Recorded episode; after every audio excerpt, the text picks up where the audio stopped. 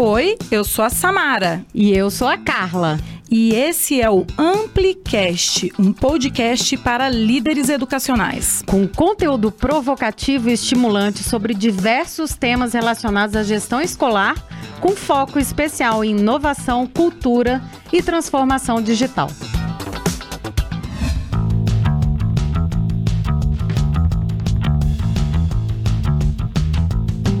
Então, Samara, no último podcast a gente estava falando de microlearning, mas tem tanta coisa legal ainda sobre essa questão de microaprendizado, de pílulas de aprendizado, que eu quero voltar. Aliás, Vamos. de processos de aprendizado É, no trabalho. continuados né, no trabalho, né? E tem muito isso agora, essa questão de on the job mesmo, né? Em Isso. vez da gente ficar pensando em coisas mirabolantes. né? Aliás, uma super referência que a gente tem nisso é a Jane Hart, né, Carla? é. De Ela fala muito ela fala sobre muito isso. sobre isso. E eu gosto muito do Facebook dela. Você sabe por quê? Porque eu coloquei, eu, eu me inscrevi no Facebook da Jane Hart e aí eu coloquei ele como tipo lista preferencial, né? Ele, ele aparece nos primeiros. Ah, eu quero. Todos os dias é inacreditável. Mas fala um pouquinho Todos quem os que ela é. de manhã. Aí eu não sei muita história dela não, porque eu conheci ela com você. Você Uhum. conhece mais, mas eu sei que ela é uma pesquisadora da área, que Uhum. todo ano ela lança principalmente aplicativos, né, e soluções tecnológicas. É, na verdade, ela faz uma pesquisa no mundo profissional. Ela, ela é focado em aprendizado para o mundo profissional, né? Tá. E, e ela lança todo ano uma pesquisa com profissionais. E aí, dessa pesquisa com, com mi- eu não sei quantos mil profissionais. É, do mundo inteiro, É, porque do ela, é, inteiro, ela é assim, ela é mundial inteiro. mesmo, assim, Aí ela tá dessa é lugar. pesquisa, ela pega 100 ferramentas digitais que você pode usar para o aprendizado. É, na realidade, ela pergunta para os gestores, né, quais são as Isso, ferramentas que eles mais isso. usam, os CEOs, os grandes Isso. E aí ela faz uma lista que, inclusive, está saindo agora a lista desse ano de 2020. Ah, deve estar para sair Né? mesmo o dela agora. É, é ótimo. Então, essa lista é fenomenal, vale a pena você checar. E ela, os textos dela. Gente, se você acompanha a gestora aí que tá aqui com a gente, no carro, no trânsito, em casa, você vai ver que. é, primeiro que você pode praticar o seu inglês. É ótimo. E aí, ela sempre traz umas ideias tão legais de desenvolvimento profissional. Ela é realmente uma pesquisadora estudiosa, mas o mais legal é que ela também traz a visão prática. Exatamente. A gente, inclusive, comprou alguns livros delas, né? Uns e-books dela. A gente tem, viu? Ah, muito bom. É. Então eu vou pegar alguns pra ler, Tá porque eu fico vendo? lá. No site nunca tem tudo. Tá Ela vendo? fala. O resto dessa pesquisa está no A gente tem livro." dois livros dela que está no nosso drive, inclusive compartilhado. Então, ela, pra microaprendizado, eu acho assim uma Ela é. super referência. Quase Ela tudo é uma de novo referência. que eu escuto. é, é, e eu acho legal isso, porque ela pega. E é interessante porque ela mostra, Carla, que os CEOs, essa galera. Que, que é top, tá sempre estudando. É. inacreditável. Eles estão sempre indicando livros, indicando ferramentas do dia a dia deles que facilitam né, Uhum. a rotina, porque não é uma rotina simples, né? É. A pessoa que tá na liderança de uma grande empresa. Então, assim, pra mim ela é uma mega referência de lifelong learning. É, assim. e, e- e eu acho que essa questão do microaprendizado é muito interessante, Samara, porque quando a gente está abordando o microaprendizado, o que que na verdade a gente está falando? A gente está tratando principalmente da questão do tempo. Que é o que a gente vem abordando Ah, ultimamente excelente. no Ampliflix e tal, com os educadores e tudo mais. Por quê? E aí, a pergunta que eu faço para você que está escutando a gente é o seguinte: a gente está é, perdendo e gastando tempo ou a gente está criando tempo? E aí, esses grandes CEOs aí, tem pesquisas com esses CEOs de sucesso e tal, e de alta performance, e, e essas pesquisas revelam que essas pessoas, elas levam o microaprendizado muito a sério, mas o que, que elas fazem? Elas criam tempo e espaço para o aprendizado diariamente, fazem disso um hábito. E muitos deles relatam, inclusive, que eles são de alta performance, fazem tudo que fazem, porque eles fazem duas coisas essenciais.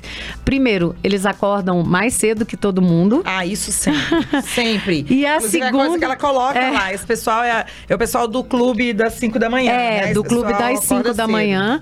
E, e uma outra coisa interessante, e aí o que, que eles fazem? Ou eles escutam podcast, ou eles leem alguma coisa, Sempre. já aprendendo. Isso faz parte dessa questão do microaprendizado. E a outra coisa é fazer exercício físico. Então são duas coisas que esse pessoal Que de é alta per- comum. é comum em todos essa, em todos esses gestores de alta performance. Então Pra fica aí que é a gestor, super dica. fica uma super né? dica. É, em termos de microaprendizado, eu acho que uma outra coisa também que a gente pode pensar, principalmente você, gestor, que está lidando com equipes diversas, na área administrativa, a galera que está entrando, que a gente já fez um podcast sobre isso, né? Do onboarding, Uhum. a equipe acadêmica. Então, cada um tem uma demanda diferente. Você não con- consegue atingir todo mundo da mesma forma. Mas quem sabe, é, uma outra forma dentro do microaprendizado que você pode pensar é ter playlists Ah, de aprendizado, gosto, gosto. entendeu? E playlists, essas playlists, pensa no Spotify, por exemplo, Sim. ou sei lá, no Netflix e tudo mais. Então, assim, como é que você cria? A gente falou da outra vez de aprendizagem episódica, né? Como é que você cria esses episódios de aprendizagem numa playlist que seja uma curadoria que faça sentido para a sua equipe? Porque muitas vezes é, a gente quer levar muita coisa para a equipe, ah, porque tem esse texto, ah, porque tem isso, ah, porque tem aquilo, mas de uma forma desestruturada. E aí, em vez de você estimular as pessoas a quererem aprender mais, é um desestímulo. Por quê? Exatamente. Porque é tão grande, é tanta coisa que as pessoas dizem: ah, não, isso eu não vou dar conta. É, aí a pessoa Agora- desiste antes de começar. Se a gente trouxer pílulas de aprendizado em formas de playlists pequenas, e aí eu tô dizendo de playlists de em vários formatos, Samara. Pensa aí numa Excelente. playlist no YouTube com vídeos curtos de cinco minutos cada um. Não, se Uma playlist pegar- com três vídeos, entendeu? Não é com 10 ou 20, entende? Ou a gente pegar as do TED, Carla. Então, a gente uma pegar uma playlist playlist do TED. TED. Por exemplo, digamos que, esteja, que a gente esteja com um problema de comunicação na Aham, escola. Tem, aham. tem- escola tem problema de comunicação? Todas as escolas da fa... Na verdade, todas as instituições da face da vida. tem problema da- de comunicação. Então a Da gente pode pegar uma playlist, por exemplo, o TED deve ter milhões, eu nem sei. Aham. Nunca assisti nenhum Tem, de tem comunicação, milhões. deve ter milhões. Mas você vai lá, pesquisa, inclusive o TED ele já tem algumas playlists Tem, de temas tem. específicos. Já tem. E aí você pode escolher alguns daqueles. Eu, inclusive, eu sou uma pessoa terrível, porque eu gosto dos mais antigos. Eu, Eu nunca também. pego os novos. Falar, o novo eu vejo daqui a pouco. Deixa eu ver os mais antigos, porque em geral você consegue acompanhar o que o cara fez depois Aham. do TED, né? Então, sei lá, você pega, porque o TED é curto, é 20 minutos, É. tudo legendado, É. Carla. Todos são legendados em português, então não tem problema nenhum de fazer uma playlist, sei lá, estamos com um problema de comunicação na instituição, fazer uma playlist com três vídeos de TED. Isso, não é 10, Samara. É isso que, que eu acho que é um aprendizado para mim, que, que foi um aprendizado quando eu estava na, na coordenação. É, de entender que, tipo, a gente não precisa, tipo, chegar com tudo, com todo o conhecimento. Tipo, pega uma menos parte, é mais. menos. É, menos é Entendeu? mais. Que dá aquele gostinho que aí você começa. E, e tem uma outra coisa interessante do microaprendizado: é que você pode sair é, dessas playlists, por exemplo, e ir diretamente saber pro, pro quê? Pro quê? Pra autogestão. Excelente. Por quê? Porque aí você você, você deu um gostinho, uma pílula para aquele grupo, certo? E aprendizado é autogerido mesmo, a pessoa se interessa Então, aí vai a atrás. pessoa vai se interessar e ela vai atrás de alguma coisa. E não você dando tudo. Você tá fazendo uma cura- curadoria de um conteúdo específico, mas você tem que dar espaço também para a pessoa ir navegar pelo, pelo, pelo, Pelo caminho aprendizado dela. dela. É, pelo caminho dela. Entendeu? Pelo caminho dela. O, o microaprendizado é um, é um caminho inicial, eu diria assim. Então. Gostei é, demais. Então, essa a gente tá falando Demais. de playlists, por exemplo, é, de YouTube, tá? Que aí lá no YouTube é super fácil. E o do TED tá lá, viu? Inclusive, do YouTube, a gente tem uma notícia em primeira mão que a gente Hum. ficou sabendo, a gente andou no Google esses dias. e o pessoal do YouTube Contou que... contou que é, vai ter agora um negócio chamado. Se você entrar agora no, no Manual do Mundo, eu acho que já tem, ou no Mundo Maker, é um dos dois. Dá uma olhada Vou olhar aí. aqui agora. Tem umas playlists educacionais agora, que é uma outro, que é um outro formato que eles estão modelando e testando para já já disponibilizar em vários canais do YouTube, que é exatamente essa ideia de você criar trilhas de aprendizagem Excelente. com microaprendizado, na aí é um verdade, processo de entendeu? microaprendizado. Porque Mas aí já é do conteúdo, existe. não é pra gestor esse. Esse é pro... Esse é geral. De conteúdo Isso vai de- entrar em vários Ah, em canais. vários? É, Ah, isso vai entrar isso. Nos canais. Porque é o seguinte, é, eu não sei se é o Mundo Maker, é um dos dois. O Manual do Mundo é super É, famoso. e aí, é, qual que é a diferença da playlist que já existe que você pode fazer no YouTube para essa playlist? Hum. Essa playlist, ela é muito mais como realmente um- um- uma trilha de aprendizagem. Que ela é mais... Ela já foi curada por alguém, então alguém já fez a Tem uma narrativa, Tá, tá, entendeu? tá. Mais do que só colocar os, Playlist, estou os- vendo aqui. Tem umas playlists educacionais, que eu não sei, é num dos dois que já está sendo Tá. Pode ser testado, que seja tá? no YouTube Edu, porque todos eles É. têm a playlist pessoal já. É, pode ser no YouTube Edu. Mas não é só no Edu, não. Esse Vai estar geral. aberto no geral. Então, ficamos com essa. Uma outra forma de playlist que você pode montar, Samara, se você tem um- uma plataforma de LMS, Learning Management System, Sim. que seja Moodle, Blackboard. Blackboard, Google Classroom e tal, Canvas. Ixi, o que é tanto- for. O que, que você pode fazer lá? Começar a fazer com que as pessoas também criem essas trilhas, né, para os outros. Né? Então você pode ter, por exemplo, os professores, alguns professores de ciências criando algumas playlists para os outros professores de ciências. Excelente, Entende? excelente. Então a gente começar a trabalhar o microaprendizado no, no sentido de usar essa inteligência coletiva Entre pares, né? entre pares e assim, para demandas específicas, entendeu? Que você tem para aquele momento e não ser uma coisa muito extensa.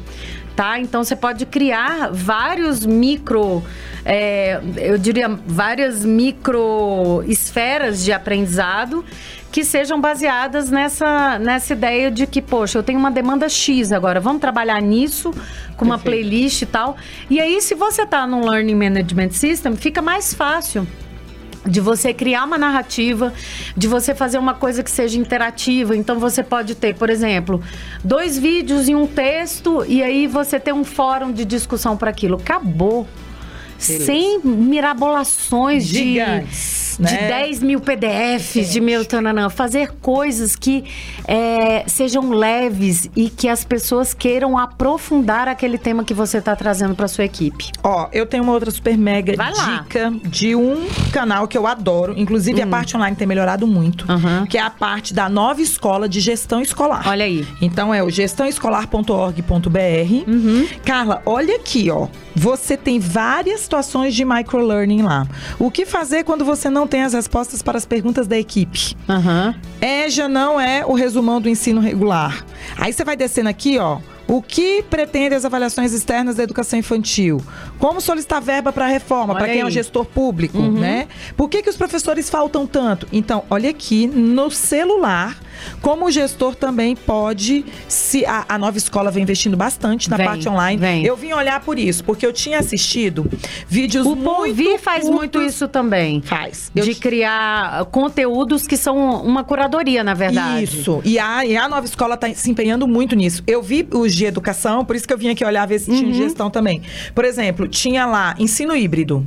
Três vídeos de oito minutos. É isso que eu tô falando, Samara. Com duas referências no Brasil, que no caso era o Leandro e a Lilian Bassi, Aham. falando. Então, assim, pra quem nunca ouviu falar de ensino híbrido, tava é excelente. É, porque pessoa- você começa, aí você vai depois comprar o livro da Lilian, depois vai aprofundar mais, depois começa a ir em curso sobre isso, E entendeu? isso, Carla, era gratuito. Se eu Aham. quisesse, eu podia pagar o curso, era um valor super acessível, se não me engano, 30 Uhum. ou 40 reais, eu podia comprar. E eu olhei a emenda do curso, eram 10 vídeos de 8 minutos. Quer dizer, nós estamos falando de 80 minutos. É, é isso E aí. o professor recebe o certificado, inclusive. Aí eu fiquei curiosa e falei, será que para gestão tem também? Com E a certeza. nova escola também tem aqui para gestão. Eu acho que vale muito a pena para você, gestor, dar uma olhada. Eu assino a newsletter, porque eu aprendo muito por newsletter. Isso, eu também. Falando é outra forma de microaprendizado é você assinar algumas newsletters de qualidade, de conteúdo. O do Porvir é maravilhoso, o da Nova Escola é maravilhoso.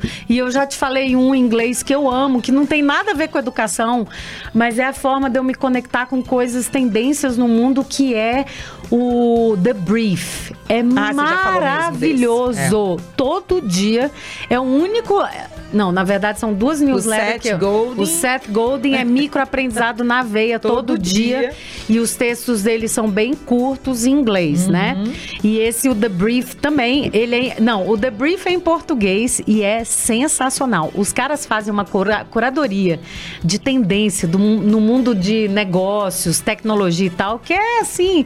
E a forma como eles falam é muito próxima. Então é bem legal de ler, assim. E são dois, três minutos. Eu faço o seguinte, Carla, como é, é via newsletter, normalmente uma por semana, Aham. tem, dependendo do programa, é um uma por mês, eu separo um horário na semana. Isso que eu ia perguntar. Um horário na semana pra eu ler as. Microaprendizado pra você é diário ou é tipo. Pra mim é uma vez por semana. Episódico, é assim. episódico, como é total, é uma vez por semana. Eu não, o meu é diário. Todo dia um eu pouquinho. acordo, eu leio alguma coisa e no dia eu escuto algum podcast. Eu pelo menos começo a escutar um podcast. Todos os dias você faz? Todos os dias. Nossa, por isso que ela é essa monstra, esse cérebro. Todos os dias eu leio alguma coisa Eu antes de começar o dia.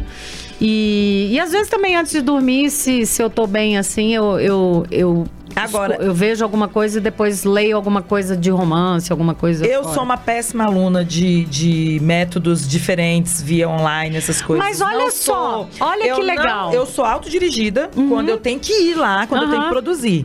Agora, do meu jeito sozinha, assim. Tanto que todos os cursos à distância que eu comecei a Então, fazer na minha mas vida, olha que larguei. interessante, como o microaprendizado é importante para você e nem por isso você deixa de se aprofundar.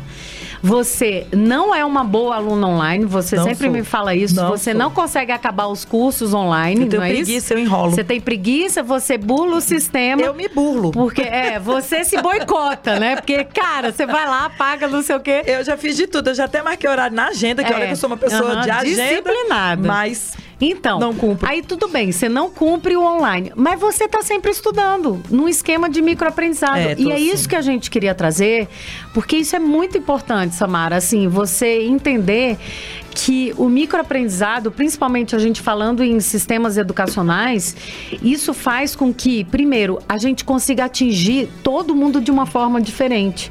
Porque você pode ter uma playlist de YouTube para um, você pode ter uma playlist de textos para outro, de e-mail, de WhatsApp. Então a gente deu várias possibilidades aqui que você acaba atingindo a equipe e gerações, porque a gente ainda tem a questão Isso. das gerações nas É. instituições educacionais Exatamente. de formas totalmente diferentes. Não, e que que cada você um eu acho ótimo. Eu, eu, eu, por exemplo, eu só faço educação à distância lá na minha instituição quando é obrigatório e tem prova. Se tiver prova, eu faço. Se Ah, olha prova- aí, olha Se aí. não tiver prova, eu pulo tudo e vou só pra atividade final.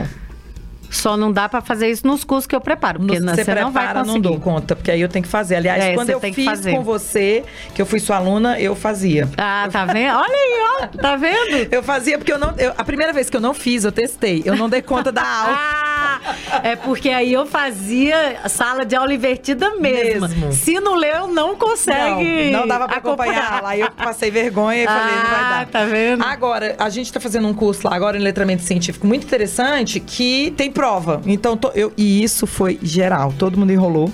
Aí chega. Chegou, aí alguém falou assim: tem prova, vocês viram? Aí todo mundo quer, tem prova. Porque o professor é muito vaidoso, ele não aceita tirar nota baixa, entendeu? Então, mas esse eu acho que tem a ver com o nosso mindset Uhum. É, mesmo, Carla, é. de que aquele. É, é, eu acho que até o nosso amigo Estevão falou isso essa Eu semana, que ele deixar- preencheu o negócio porque ele achou que era obrigatório. Aham.